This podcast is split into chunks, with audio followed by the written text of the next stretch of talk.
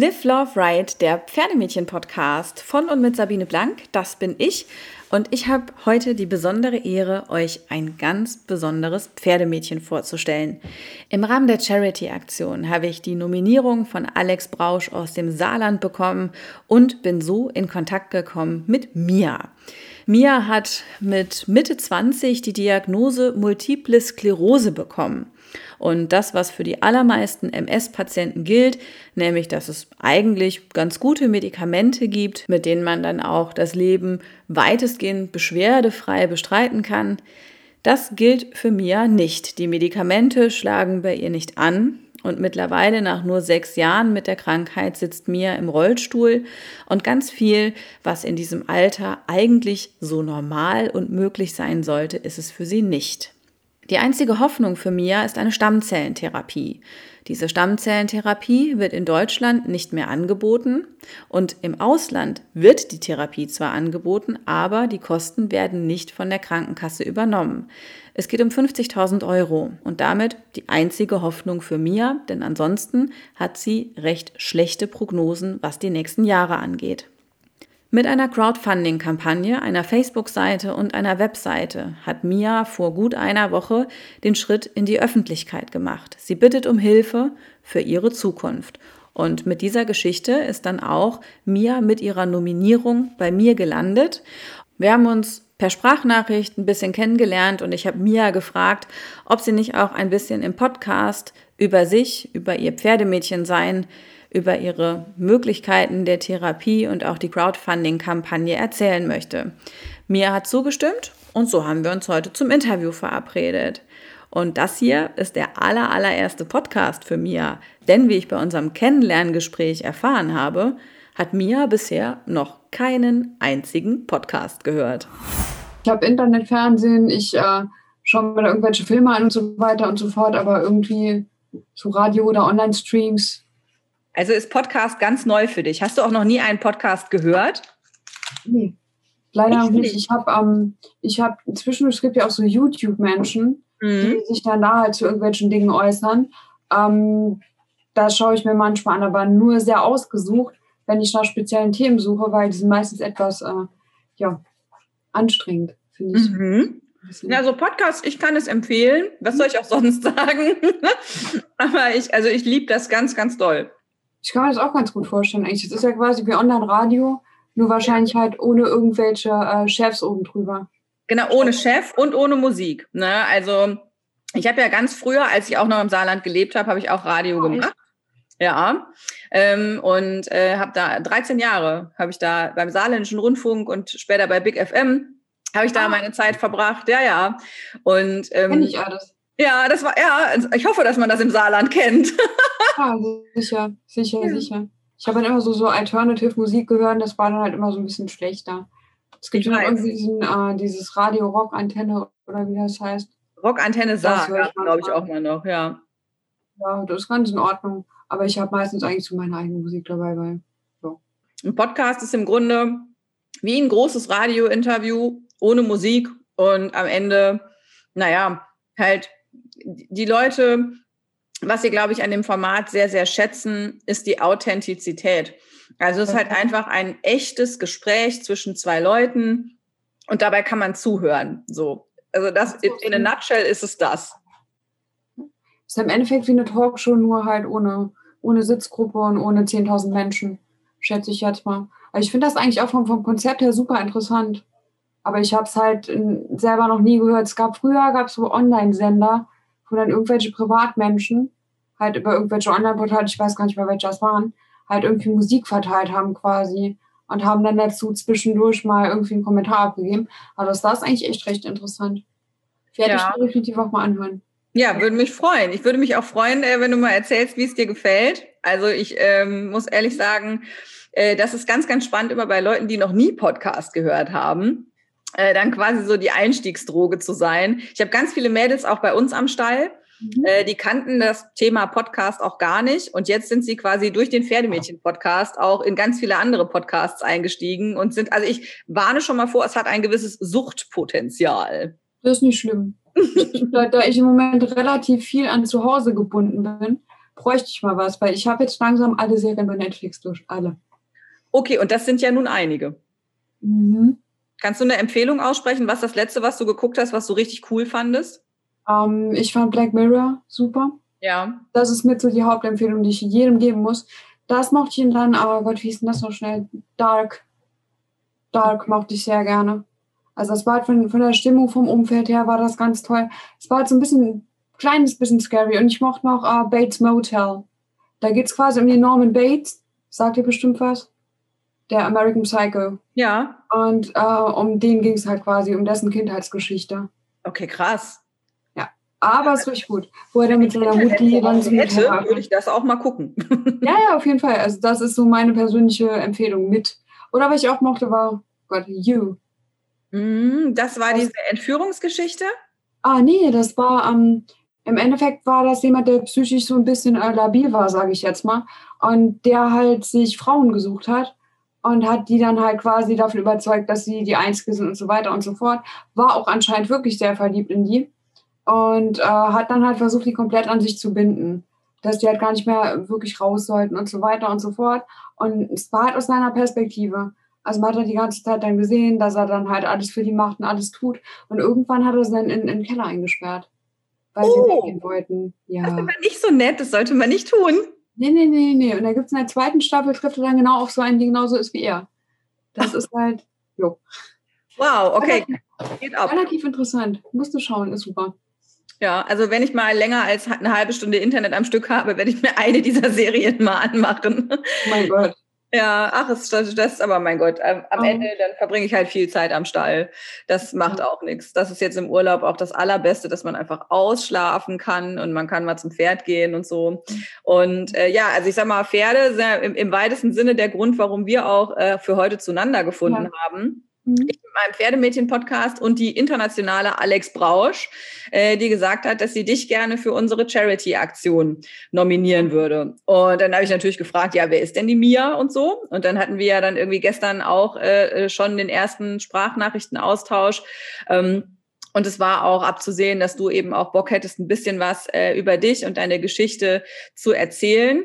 Denn, ähm, ich sag mal, grundsätzlich hätten wir uns vor ein paar Jahren kennengelernt. Dann hätten wir uns vielleicht so als in Anführungszeichen ganz normale Pferdemädchen kennengelernt. Und ich sag mal, geh mal in der Zeit zurück vor die Diagnose. Wie hätten wir uns da getroffen? Was hättest du mir da erzählt? Also, ich reite de facto seitdem ich fünf Jahre alt bin und habe jetzt auch ein eigenes Pony. Seitdem ich Anfang 20 bin, habe ich mir ein Eastern-Pferd gekauft. Das ist eine andere Reitrichtung. Aber ähm, ich war damals zum Beispiel mit Alex am Hof. Wir hatten unsere Pferde im gleichen Stall stehen. Und wir haben viel miteinander gesprochen, waren öfter miteinander ausreiten und so weiter und so fort. Und ich denke, da habe ich die meisten Pferdeleute kennengelernt, wenn ich halt durch den Wald geritten bin, habe mit Menschen gesprochen und ich war halt auch oft auf irgendwelchen Veranstaltungen und habe mir halt Turniere angeschaut aus diversen verschiedenen Reitweisen, um mich halt einfach erstens so ein bisschen fortzubilden, ein bisschen reinzuschnuppern überall und halt ganz viele Leute kennenzulernen. Und dadurch bekam ich halt ganz, ganz viele Kontakte. Zum Westernreiten, ähm, da hatte ich mal eine Reitbeteiligung an einem Quarterhose, an der Dogs Crazy Impress. Und das war auch ganz toll, hat mir extrem viel Spaß gemacht. Ja, ja, ganz toll. Ähm, hat mir auch immer extrem viel Spaß gemacht. Die ist leider von uns gegangen. Und ähm, deswegen habe ich am Westernreiten auch immer noch so ein bisschen Interesse. Also ich gucke mir das mal an. Ich habe mir auch immer die Westernreiter bei uns in der Halle angeschaut. Ja. Und ich denke, da hätte man sich dann vielleicht irgendwo mal gesehen und dann sich unterhalten. Ja, auf jeden Fall. Ja, ich habe ja auch tatsächlich eine, ein bisschen eine Island-Pferde-Vergangenheit. Ja? Ähm, ja, als ich, als ich äh, äh, noch sehr viel jünger war als jetzt, bin immer noch natürlich rasend jung, aber als ich noch sehr viel jünger war als jetzt, habe ich auf dem Grenzlandhof im Mandelbachtal die Kinderferien oh. betreut. Äh, und das ist ja auch ein, eine Saga-Reitschule. Und da hatte ich quasi das erste Mal dann auch Kontakt mit Isländern, als ich mhm. dort Kinderferien betreut habe. Und oh, ich muss sagen, ich war immer nur in der Zeit, wenn ich dort war, halt Island-Pferdereiter. Und ist jetzt, also es hat mich jetzt auch nicht so gepackt, dass ich danach gesagt hätte, ich hätte gerne auch so ein töltendes Pony. Aber ich habe die schon lieb gewonnen auch. Also es ist irgendwie so die Rasse, ich mag die schon auch gerne. Ich glaube, das liegt immer daran, wer die erste Pferdeliebe war. Also meine erste Pferdeliebe war ein Island-Pony. Und das war mir damals auch egal, ob das ein Island-Pferd ist. Das war die Swana. Da war ich, oh Gott, elf oder so. Es war ein schwarzes Island-Pony. Und ähm, die stand bei uns in so einem kleinen Stall. Und ich durfte die Swana immer putzen und ich durfte die reiten. Und ich hatte die ganz, ganz lieb und war, war, war der größte Fan von diesem Pferd. Und ich denke, daraus ist halt meine Island-Pferdeliebe entstanden irgendwie. Weil ich wollte ein Pferd, was ist wie die Swana. Und deswegen musste ich halt bei den Island-Pferden schauen. Und dann kommt man halt irgendwie so in dieses, ähm, in dieses ganze Island-Pferde-Ding rein, weil das ist ja im Endeffekt schon eine sehr eingeschworene Gemeinschaft. Vom Grenzlandhof, den du eben erwähnt hast, die kenne ich auch. Das sind äh, Silvia und Dieter, genau. die Besitzer. Genau, die haben das immer noch. Und mein Pferd steht jetzt auch auf der Sagerreitschule Heilenbischer Hof bei der Angelika. Genau. Also es ist halt dann alles so ein, so ein großes, großes Island-Pferde-Familiending irgendwie. Ja, cool. Wie heißt dein Pony? Seidingür vom Gut Lindenhof. Wahnsinn. Wie rufst du ihn? Pony. Pony. also erst das Pony, mal Pony. Und dann kommt er normalerweise auch, er ist jetzt auch schon ein bisschen älter. Ich habe den schon sehr lange. Der ist jetzt, wie alt ist mein Schnucki? 18, der ist volljährig gerade. Ach, wie schön. Herzlichen Glückwunsch. Ja, ich sage ihm das. Ja. Wenn ich wieder da bin, sage ich ihm das. Wie würdest du ihn beschreiben, so als Typ Pferd? Ähm, der ist zwar Wallach, aber recht spät kastriert, ist recht dominant in der Herde. Ähm, also hat auch öfter mal kleine Schlägereien oder ähm, Meinungsverschiedenheiten mit anderen Ponys. Äh, der steht jetzt in der Wallach-Herde, also nur mit anderen Jungs zusammen, weil er halt ähm, auch die Mädchen immer noch sehr mag. Und ähm, es gab dann immer Probleme mit den Besitzerinnen von den, ähm, von den Mädchen, weil die fanden das halt nicht so toll. Ne? Ja. Und ähm, ansonsten ist er extrem motiviert beim Reiten. Ist ein ganz, ganz, ganz lieber Kerl, aber er muss einen mögen. Also ist er, er wählt sich seine Menschen. Aber ansonsten ist er ein ganz kuscheliger Typ. Beim Reiten ist er sehr, sehr er hat sehr viel Vorwärtsdrang. Also er hat immer Lust zu laufen läuft auch super schön, hat ganz schöne Gangarten und ist wirklich ein ganz, ganz feiner Kerl. Also wird niemals buckeln oder steigen oder durchgehen. Also er ist wirklich ein ganz, ganz gutes Pferd. Ja. Ja, cool. Mhm. Ja, also ich sag mal so, ähm, wenn wir uns jetzt heute kennenlernen, äh, oder so wie wir uns jetzt heute kennenlernen, ist deine Situation ja so, du bist immer noch Pferdemädchen, du gehst auch immer noch zum Stall. Äh, allerdings hast du schon ein paar Einschränkungen im Vergleich zu vor ein paar Jahren wie du zum Stall kommst und äh, eben aufgrund deiner gesundheitlichen Situation ist es halt alles nicht mehr so, ich sag mal, wie es in deinem Alter normal mhm. wäre. Mhm. Ich habe ja ähm, mich äh, auf deiner Homepage mia-reichts.de auch schon so ein bisschen eingelesen und ich sage jetzt einfach mal, was ich verstanden habe. Ähm, und dann kannst du mir ja erklären, wie es tatsächlich ist. Okay. So, also du hast quasi als MS-Patient einfach ein bisschen mehr Pech als andere, weil die Medikamente, die bei anderen normalerweise wirken und die dazu führen, dass man ein vergleichsweise beschwerdefreies Leben noch haben kann, das ist bei dir einfach nicht so. Und das hat dafür gesorgt, dass du jetzt innerhalb von wenigen Jahren auch äh, in den Rollstuhl quasi schon musstest und äh, dementsprechend auch ähm, nur noch, ich sag mal, wenig am Stück selber laufen kannst. Und der Vergleich zu anderen Patienten ist halt einfach, bei dir schlagen die Therapieformen, die normalerweise gut wirken, nicht an. Ist das soweit genau. richtig? Ja, ja, das stimmt genauso. Also ich habe im Endeffekt, äh, ich habe seit sechs Jahren jetzt, seit 2014. Und es hieß damals von Ärzten aus, es wäre heute gar kein Problem mehr. Sie hatten sehr potente äh, Medikamente und es wäre, ich würde nichts merken, bis ich, keine Ahnung, Mitte 40 bin oder so und bis dahin hätten sie eine Heilung. Und das Problem ist halt, dass das bei mir, ich habe jetzt wirklich eine Reihe an Medikamenten durch. Ähm, alles mögliche von Antikörpern über sonstige Tabletten, alles mögliche, nichts hilft. Und das ist halt das Problem. Also, ja, ist halt echt bei mir ein bisschen blöd gelaufen. Ich bin ein ziemlich ekliger Fall, quasi. Und jetzt gibt es halt nur noch eine Option. Ähm, das wird in Deutschland auch durchgeführt, machen sie aber nicht mehr. Ähm, das ist eine Stammzellentherapie. Soll ich das kurz erklären oder? Auf jeden Fall. Okay. Ähm, bei der Stammzellentherapie ist eigentlich äh, relativ einfach zu verstehen. Das ist, man ähm, bekommt so eine Spritze im Bauch, wie so eine Thrombosespritze. Und dadurch werden die ähm, Stammzellen, die eigentlich ja im Hirnwasser drin sind, mobilisiert und schreiten in den Blutkreislauf und werden dann entnommen und nachgezüchtet im Labor. Und dann bekommt man eine relativ krasse Chemotherapie, um die eigenen Zellen halt zu, zu zerstören, die einen ja angreifen. Und dann bekommt man seine eigenen Stammzellen zurück. Und dann nach ein paar Monaten hat man ein neues Immunsystem, was einen nicht mehr ist.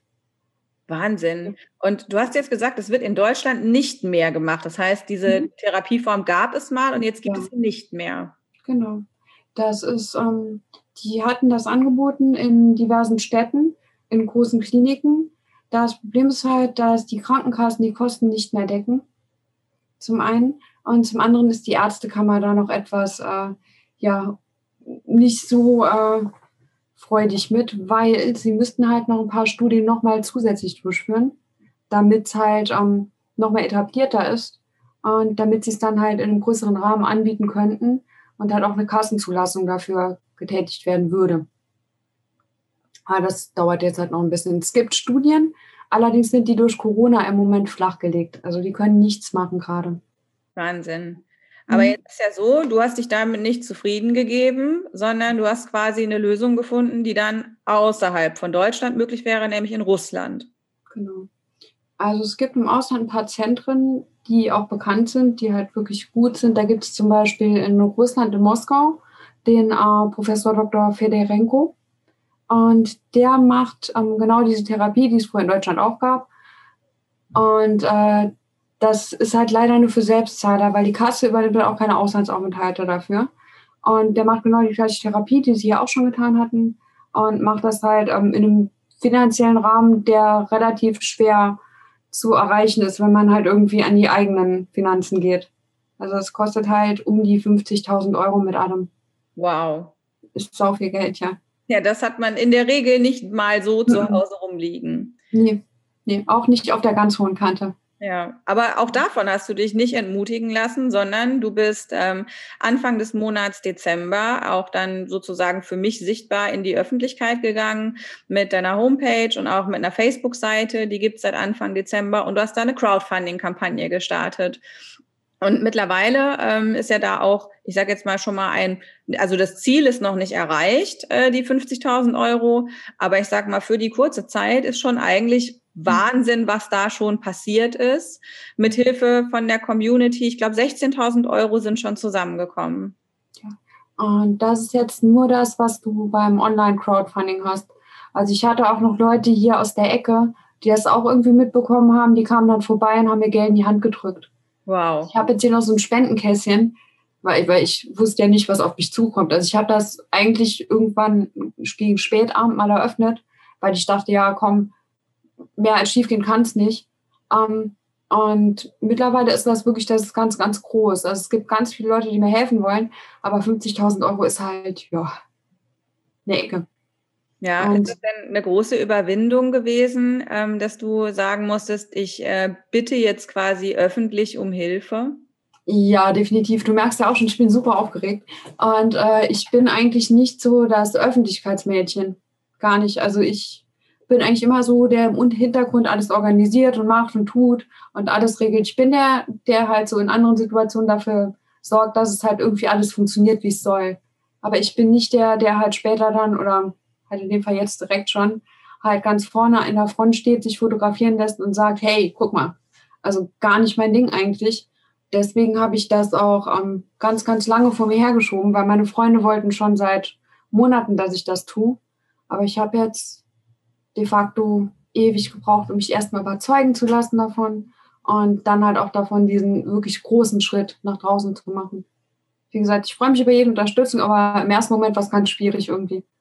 Ja. ja, also das kann ich mir vorstellen, weil zum einen muss man ja auch seine Geschichte und damit einen ganz persönlichen Teil ähm, von sich selbst preisgeben, was ja schon, das ist ja per se schon nichts, ähm, was einem leicht fällt und dann gleichermaßen noch zu sagen, so und jetzt wäre es übrigens schön, wenn ihr mir helfen würdet. Das ist, mhm. äh, ja, stelle ich mir ganz, ganz schwierig vor. Aber also insgesamt, also ich kann ja nur mal sagen, wie ich das von außen sehe, wenn ich so auf deine ganze Geschichte schaue. Ich bin massiv beeindruckt, weil es einfach, ähm, also es hätte so viele Möglichkeiten gegeben, wo man den Kopf in den Sand steckt und wo man einfach sagt, das ist jetzt alles scheiße, man vergräbt sich in Selbstmitleid und äh, in Anführungszeichen gibt auf. Ja, aber alles, was ich sehen kann, ist, dass du halt das Gegenteil davon machst. Also anstatt aufzugeben, gehst du halt dahin, wo es Chancen für dich gibt. Und du hast sie in Deutschland nicht gefunden, dann hast du sie halt im Ausland gesucht und suchst dir da so deinen Weg. Also es, auf mich wirkt das total stark und beeindruckend. Ja, im Endeffekt ist es halt so, ich habe schon Zeiten gehabt, in denen es mir wirklich gar nicht gut ging. Also wo ich auch wirklich niemandem was erzählt habe, wirklich nur zu Hause war. Gut, im Moment ist ja jeder nur zu Hause, aber auch schon vorher.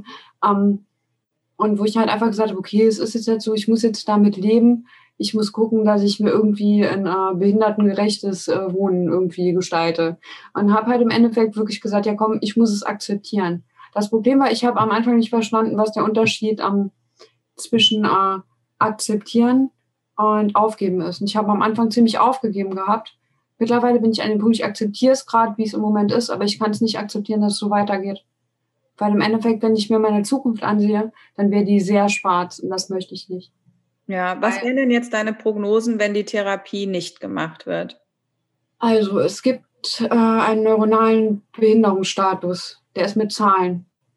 Also ich bin jetzt im Moment bin ich eine 6,5, heißt ich kann offiziell 25 Meter mit beidseitiger Gehhilfe gehen. Heißt, wenn ich zum Beispiel so einen Rollator hätte oder mich irgendwo festhalte, kann ich so 25 Meter gehen, dann ist Schluss. Ähm, das ging in den letzten paar Jahren bei mir relativ stetig bergab. Und mein Neurologe hat in den Brief für den Neurologen in Russland, Russland, Entschuldigung, Russland geschrieben, ähm, dass es in absehbarer Zeit für mich dann gar nicht mehr gehen würde mit dem Laufen.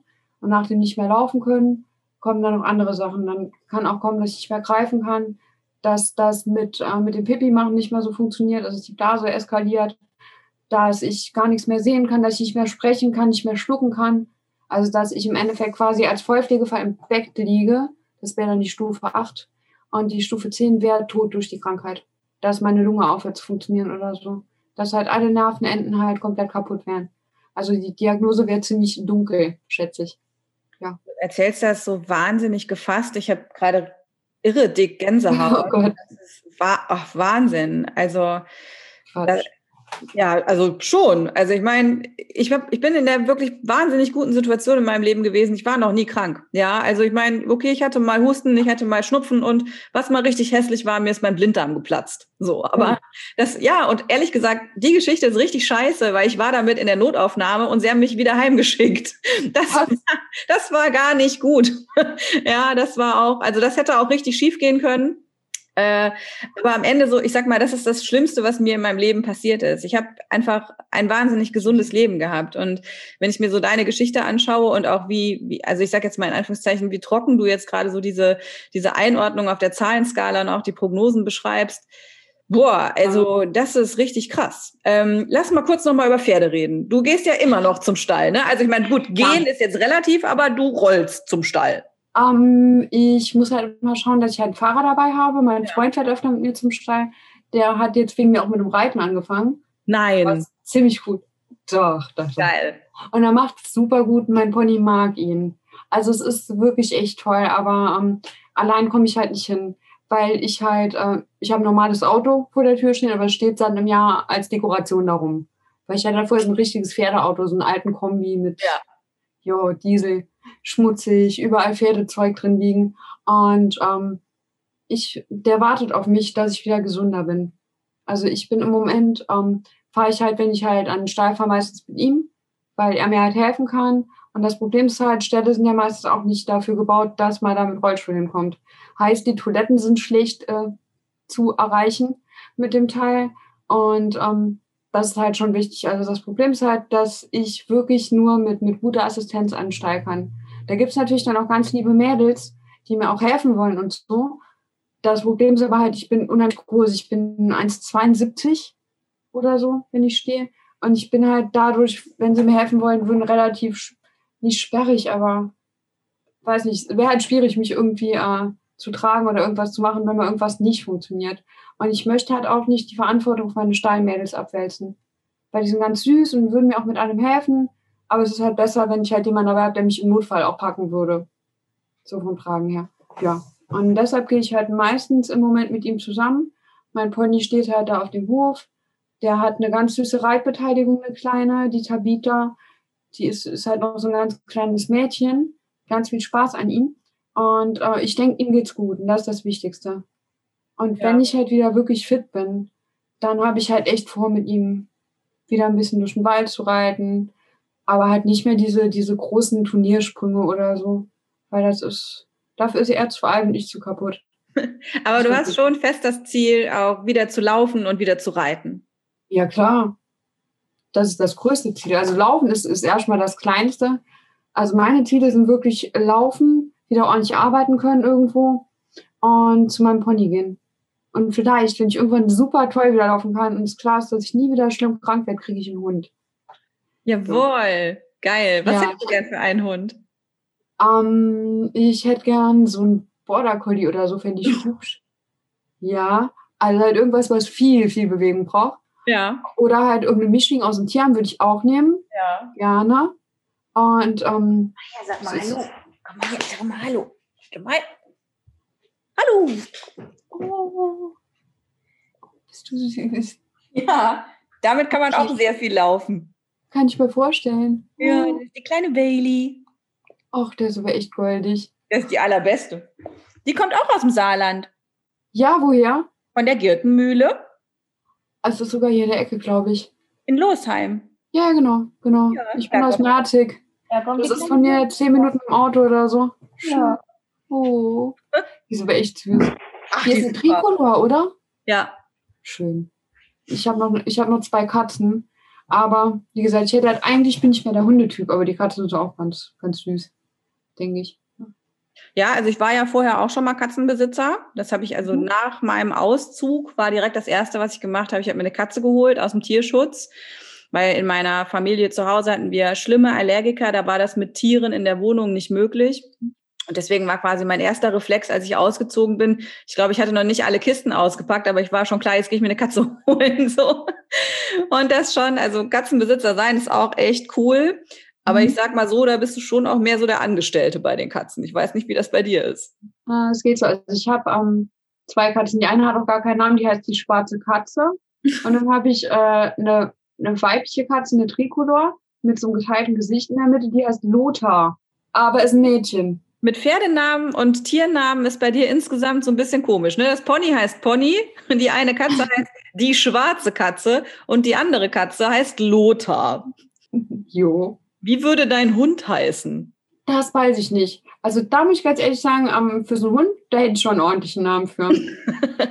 okay, verstehe. Ich weiß nicht, irgendwas Isländisches oder Günther. Lothar und Günther, das wäre so geil. Abends auf der Couch mit Lothar, Günther und der schwarzen Katze. Oh. Bei unserem Stall, der Hund heißt Bernd. Auch gut, auch gut. Der heißt Bernd.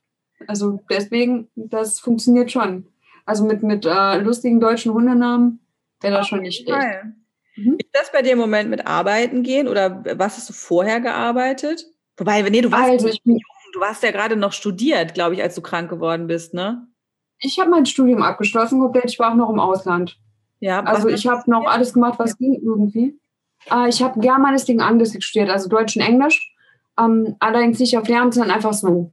Mhm. Und ich bin jetzt im Moment, mache ich nebenberuflich so ein paar kleine Übersetzungen für irgendwelche Online-Texte oder, oder korrigiere halt irgendwelche Arbeiten oder irgendwas. Also ich mache so nebenbei so ganz viele kleine Dinge einfach.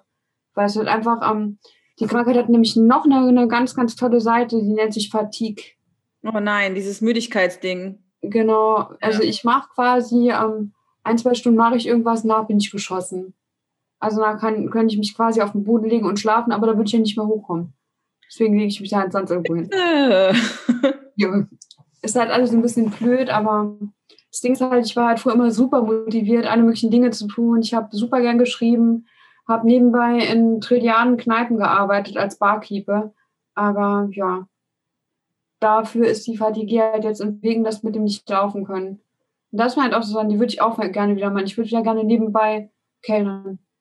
Auch wenn das niemand mag, aber. Ich wollte gerade sagen, also den Wunsch kann ich gar nicht verstehen, weil ich habe ganz, ganz, ganz, ganz früher auch mal in der Kneipe gearbeitet.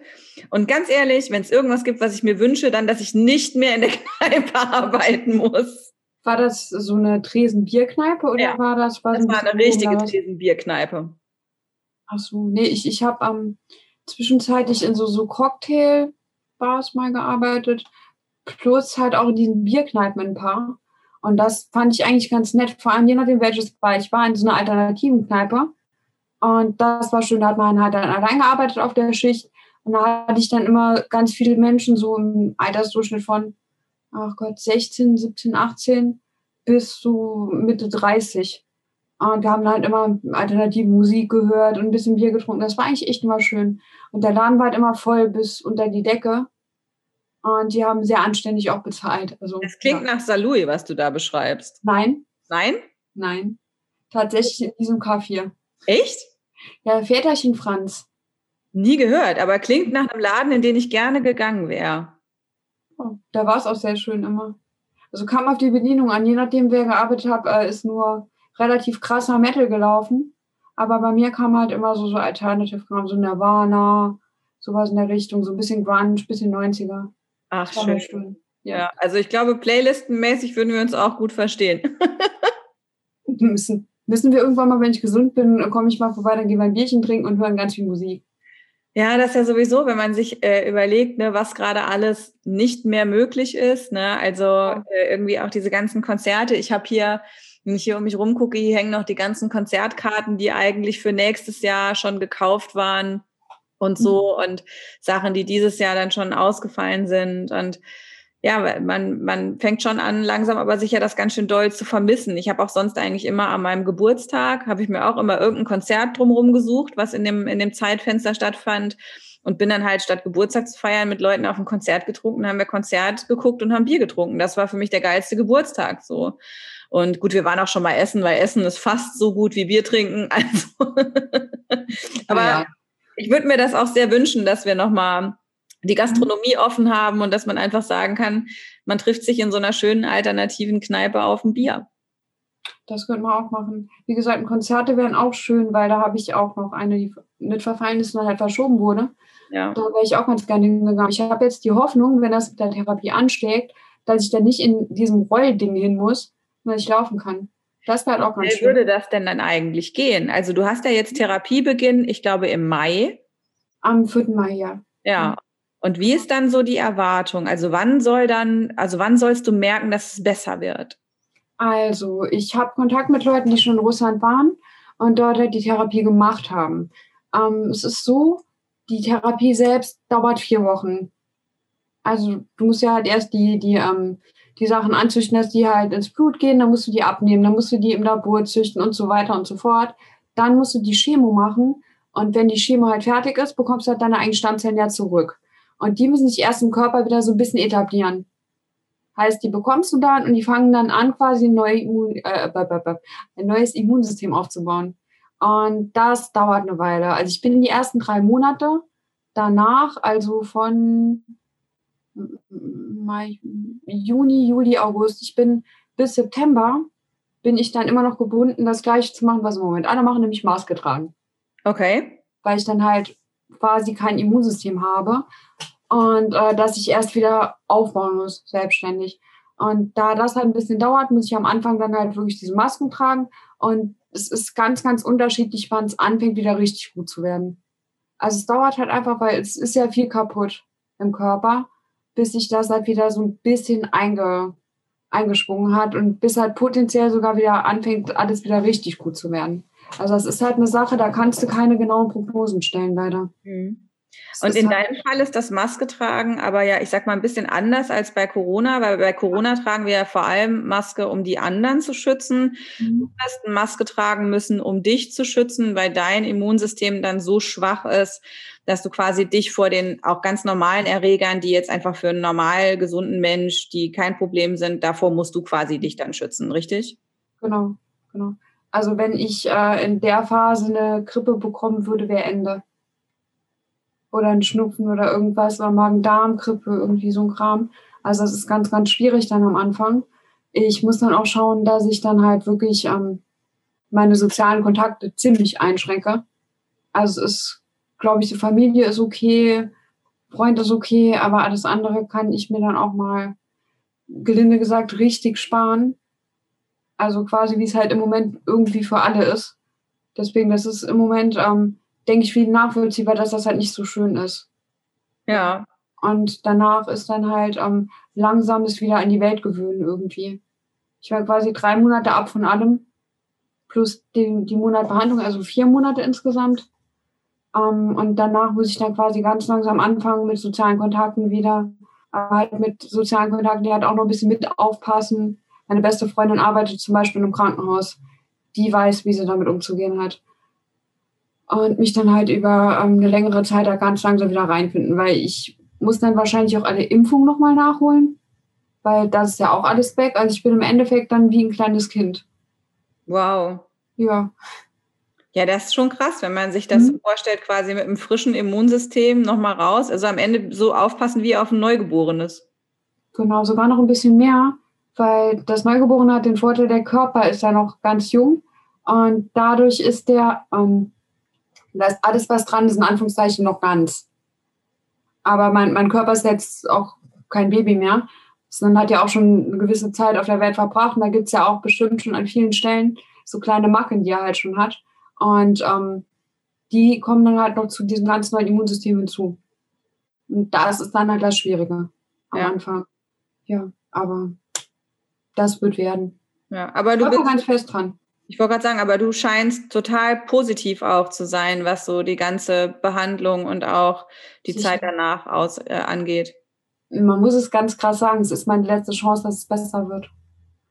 Oder wenigstens aufhört, schlimmer zu werden weil ich halt wirklich ungern mit, weiß nicht, Mitte 30 oder so sterben würde daran. Das ist nicht so mein Ziel fürs Leben. Also ich wäre halt ganz froh, wenn, wenn ich halt irgendwie wieder an einen Punkt kommen könnte, von dem ich aus starten könnte, mein Leben zu leben, wie ich das gerne möchte. Oder zumindest im Rahmen meiner Möglichkeiten dann. Weil es ist halt wirklich alles im Moment sehr, sehr unangenehm. Und ähm, ich hätte halt gerne wieder ein bisschen was von meinem alten Leben zurück ich will nicht tanzen, ich brauche keine High Heels mehr, aber ich würde gern gehen. Ich würde gern zu meinem Pony, ich würde gern arbeiten. Das sind halt so die Hauptdinge, die ich halt gerne hätte. Ja, also das, da bleibt einfach wirklich nur dir auch wirklich ganz, ganz doll die Daumen zu drücken, ähm, dass es auch so kommt. Ähm, es ist ja so, dass du, ähm, äh, also das Crowdfunding läuft noch, aber es ist auch schon entschieden, wenn ich das richtig gesehen habe, dass die Therapie auf jeden Fall stattfindet. Ja, also ich habe einen Termin in Moskau bei dem Dr. Fedorenko und äh, seiner Sekretärin schon ausgemacht, weil ich halt, wie gesagt, wirklich keine andere Chance mehr habe. Ich habe auch eine Empfehlung von meinem Neurologen, der ist aus Bonn, das ist einer der führenden Neurologen, der hat auch gesagt, äh, das wäre bei dir sehr sinnvoll. Und ähm, ich versuche halt jetzt irgendwie das Geld zusammenzubekommen. Ja, also hast du quasi schon mal in der Erwartung, dass das klappt, hast du den Termin gemacht. Genau. Es muss irgendwie funktionieren. Ich habe auch, ich bin allein Erbe von, von diesem Haus, in dem ich hier bin. Und notfalls müsste man das dann halt veräußern. Was ich aber sehr ungern tue, weil da wohnt meine Oma auch noch. Und meine Oma ist fast 90. Und ich kann nicht die Frau aus ihrem Haus setzen, das sie selbst gebaut hat. Mit, weiß nicht, Mitte 20 damals. Deswegen, und das ist halt wirklich der Punkt, wo ich dann halt sagen muss, okay, ich kann nicht mein Wohl über das Wohl von meiner Oma stellen dann müsste ich dann halt echt noch ein paar Jahre warten. Keine Ahnung, wie es dann bis dahin mit mir aussehen würde. Bis halt wirklich, ja, bis meine Oma halt nicht mehr unter uns weilen würde. Und ich glaube, Und das ist ein ganz böser genau Gedanke. sagen, oder? Hm? Deine Oma würde das genau andersrum sagen, oder? Ja, aber das, das ist halt, ja, ist halt schwierig. Wie gesagt, ich bin da wirklich viel, viel am Hin und Her überlegen. Aber ich denke halt, dass ich jetzt erstmal irgendwie wie versuche, mit Hilfe von anderen Leuten, die vielleicht mal gerade Lust haben, mal mir 10 Euro zu geben oder 2 Euro, ist mir egal. Wenn es genug Leute sind, reicht das dann ja irgendwann, ähm, das Geld zusammenzubekommen, damit ich dann halt die Option habe, das zu machen. Wie gesagt, ich habe den Termin genommen, aber im Notfall, wenn das alles nichts wird, muss ich den halt nochmal absagen. Das ist auch mit denen in Russland schon kommuniziert. Also ich habe mit denen gesprochen, habe gesagt, ich bräuchte eigentlich die ganze Zeit einen Termin, aber ich weiß halt nicht mit dem, ich bin nicht so solvent, dass ich das halt selbst quasi aus eigener Tasche zahlen kann und muss deshalb halt die Menschen fragen, ob sie mir helfen möchten. Und wenn das nicht funktioniert, dann müsste ich dann halt die Termine leider vertagen. Auf. Ich sag mal, also was ich sehen kann von außen, ich wäre da mhm. jetzt mal vorsichtig optimistisch, weil ich meine, gestartet habt ihr im Anfang Dezember auf jeden Fall ist in wahnsinnig wenig Zeit schon wahnsinnig viel Geld zusammengekommen. Das kann man ja. auf jeden Fall sagen. Und ähm, das stimmt mich auch optimistisch. Ähm, dass da äh, ja einfach äh, dieser Community-Gedanke da trägt. Und ich glaube, gerade bei Pferdemädchen ist ja halt auch so, die passen halt auch schon gut aufeinander auf und äh, helfen einander und sind füreinander da, auch gerade äh, wenn es mal schwierig wird. Und das ist schon, ähm, ja, glaube ich, auch einer der richtig schönen Teile am Pferdemädchen sein. Auf jeden Fall. Also ich habe mich auch besonders gefreut. Ich stehe nicht mehr in dem Stall, in dem ich jahrelang war. Und aus dem Stall kam so viel Support. Die Mädels haben gesagt, okay, wir machen äh, Cupcakes und verkaufen die. Wir stricken Mützen und verkaufen die. Und alles mögliche. Das ist alles noch am Laufen. Und da habe ich mich so drüber gefreut. Und auch die Alex, die dann gesagt, ich kenne da jemanden. Red mal mit der. Die macht so einen Podcast. die war ja auch aus dem gleichen Stall nochmal. Ja. Ja, wie gesagt, also es war ein, ein ganz, ganz, ganz, ganz viel Support von der Seite. Also Pferdemädchen sind super. Auf jeden Fall, Pferdemädchen sind die allerbesten. Und ich glaube, also was einem das Pferdemädchen sein auch so ein bisschen lernt, ist, dass halt sich auch, also dass man sich auch immer wieder rausziehen muss, wenn es nicht so klappt, ne? Und dass halt einfach aufgeben keine Option ist. Da haben wir ja gerade auch an manchen Pferden uns wirklich abgearbeitet, ne? Wo ja. man dann wirklich so gemerkt hat, ja, so ist nicht, der, der Weg ist nicht immer leicht. -mm. Mm Würdest du sagen, dass dir das Pferdemädchen sein ähm, mit der Krankheit geholfen hat? Hm, ich denke schon. Also ich bin generell jemand, der nicht so gerne aufgibt. Und ich habe immer genau die Pferde gesucht. Die, bei denen jeder andere gesagt hat, hm, nee, der da, der wird nichts mehr, hm, am besten in die Wurst. Und äh, aus den Pferden wurden nachher ganz tolle. Ganz, ganz, ganz tolle Ponys. Wie gesagt, bei mir sind es ja Ponys. Ja. Ähm, die halt dann, wenn man denen genug Zeit gegeben hat und denen viel geholfen hat und versucht hat, okay, wie gefällt es ihm denn besser? Kann ich irgendeinen Weg finden, wie ich ihm das beibringen kann, ohne dass er zum Beispiel jetzt Angst hat oder wegläuft oder sich aufregt oder stinkig wird oder irgendwas. Und wenn man sich für jedes Pferd ganz viel Zeit nimmt und sich ganz viel mit dem beschäftigt, kann man bei jedem Lösungen finden. Und das ist halt das, was ich mir halt auch für mein weiteres mitgenommen habe. Man muss sich ganz lang mit Dingen beschäftigen manchmal, um den Weg zu finden. Aber wenn man gefunden hat, dann läuft's.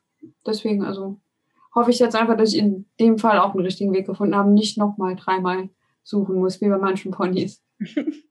Ja, also ich drücke dir ganz doll die Daumen, dass das genau der Weg ist und dass ganz viele Menschen dich auf diesem Weg unterstützen werden. Also alles, was wir dafür machen können, ähm, äh, das äh, machen wir gerne. Ähm, mit dieser Podcast-Folge haben es auf jeden Fall noch mal ein paar Menschen mehr gehört. Wenn die das dann teilen wollen, dann können die ja über mia-reichts.de oder auch über deine Facebook-Seite, die heißt auch Mia Reichts können die kommen äh, und können das dann alles äh, nochmal verteilen. Und ähm, ich meine, am Ende ist ja so, wir haben ein paar Leute, die sind auch echt schwer durch dieses Jahr gekommen.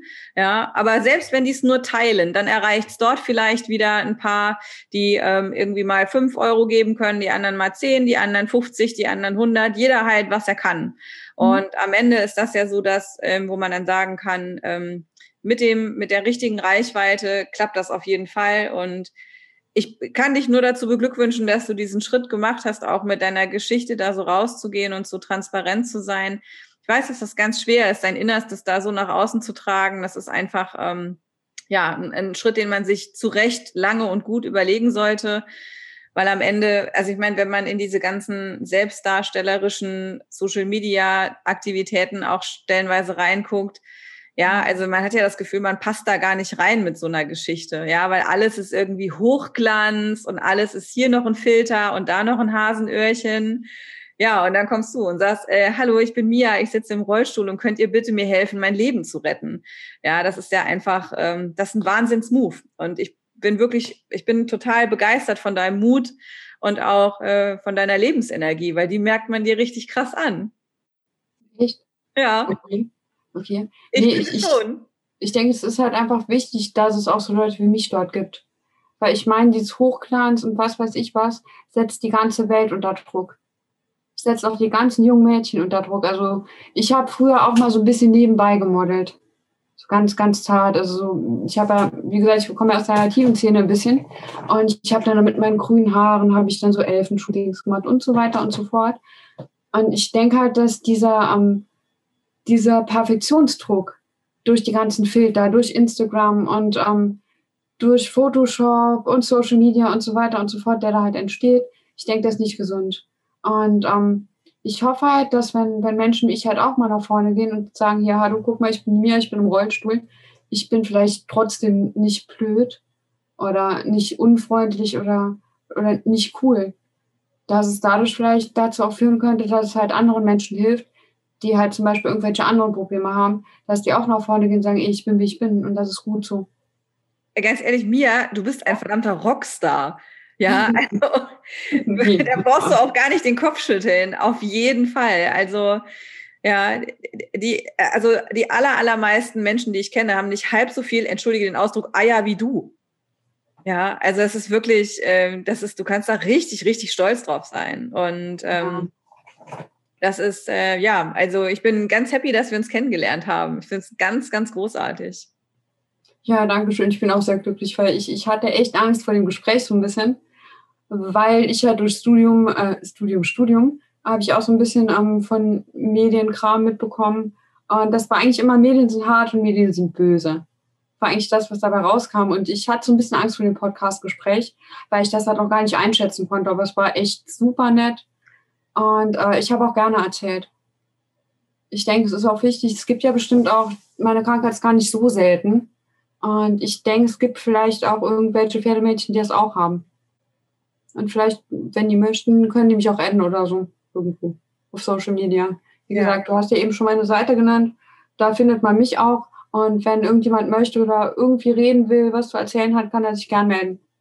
Ich antworte auf jeden Fall. Ein paar Tage später. Aber Ja, mein Gott, also ich meine, wir wissen ja alle, wie das mit den Notifications auf dem Handy ist. Ja, mhm. da kommt schon immer auch ganz schön viel zusammen. Und ich kann mir vorstellen, dass seit du jetzt quasi auch da äh, mit der Seite da draußen bist, da macht dein Handy wahrscheinlich auch mehrmals am Tag. Mhm. So alle paar Minuten eigentlich. Ich hatte jetzt, während wir gesprochen haben, auch schon ein paar Mal. Ich habe sie neben mir liegen, aber ich fasse halt nicht an, weil das ist unhöflich. Das geht halt gar nicht, aber das wird nachher wieder ein, ein Batzen Informationen sein, dass morgens schon immer, wenn ich aufstehe, sind schon immer x tausend Nachrichten. Und dann brauche ich immer voll lange, bis ich halt wirklich die wichtigen rausgefiltert habe. Weil es ist ja auch immer Werbung dabei, ne? Und ja. die brauche ich halt jetzt morgens noch nicht, aber es sind auch super viele Nachrichten. Ich habe auch ähm, von einem Mädchen, was das gleiche hat wie ich, auch schon Nachricht bekommen, die hier aus der Ecke auch von mir kommt, die auch noch ganz überfordert ist mit allem und der es auch gar nicht so gut geht. Und mit der versuche ich jetzt auch gerade so ein bisschen noch zu reden weil ich finde es halt ultimativ schwierig, wenn du halt sowas neu hast als junges Mädel, weil wir, meistens sind es junge Mädels, die es bekommen, ähm, damit halt umzugehen. Vor allem, wenn halt dein ganzer Freundeskreis um mich herum halt gesund ist. Und ich denke, dass das ganz wichtig ist, dass man da halt eine Community hat und dass mich halt gegenseitig hilft und ähm, halt irgendwie einen Weg daraus findet. Oder einen Weg damit, besser. Ich glaube, einen Weg damit, weil rauskommt man nicht mehr. Das ist zu spät. Da ja. ist jetzt, ja. Genau. Ja, hast du eigentlich deinen Freund, äh, wie lange hast du den schon? Äh, ein Jahr, ähm, ja, Ende November ein Jahr schon. Heimlicher Blick nach links, Bestätigung. Wie habt ihr euch kennengelernt?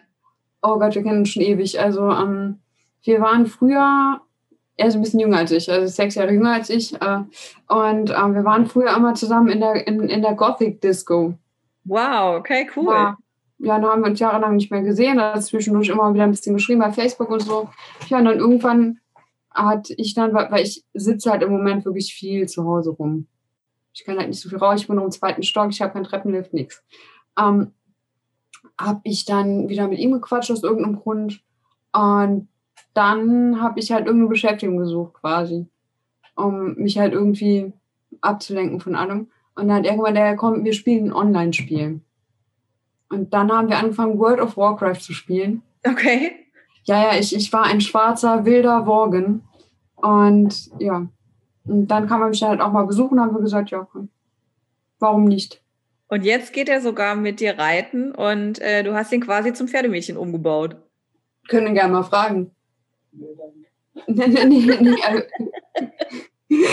ja, habe ich, aber er hat keine Angst vor Podcasts anscheinend. Das ist okay, das ist total okay. Aber ich finde einfach total schön auch, dass du quasi ähm, ja einfach jemanden äh, da auch an deiner Seite hast, der das alles mit dir teilt und der dann aber mhm. auch sogar noch das Pferdemädchen sein mit dir teilt.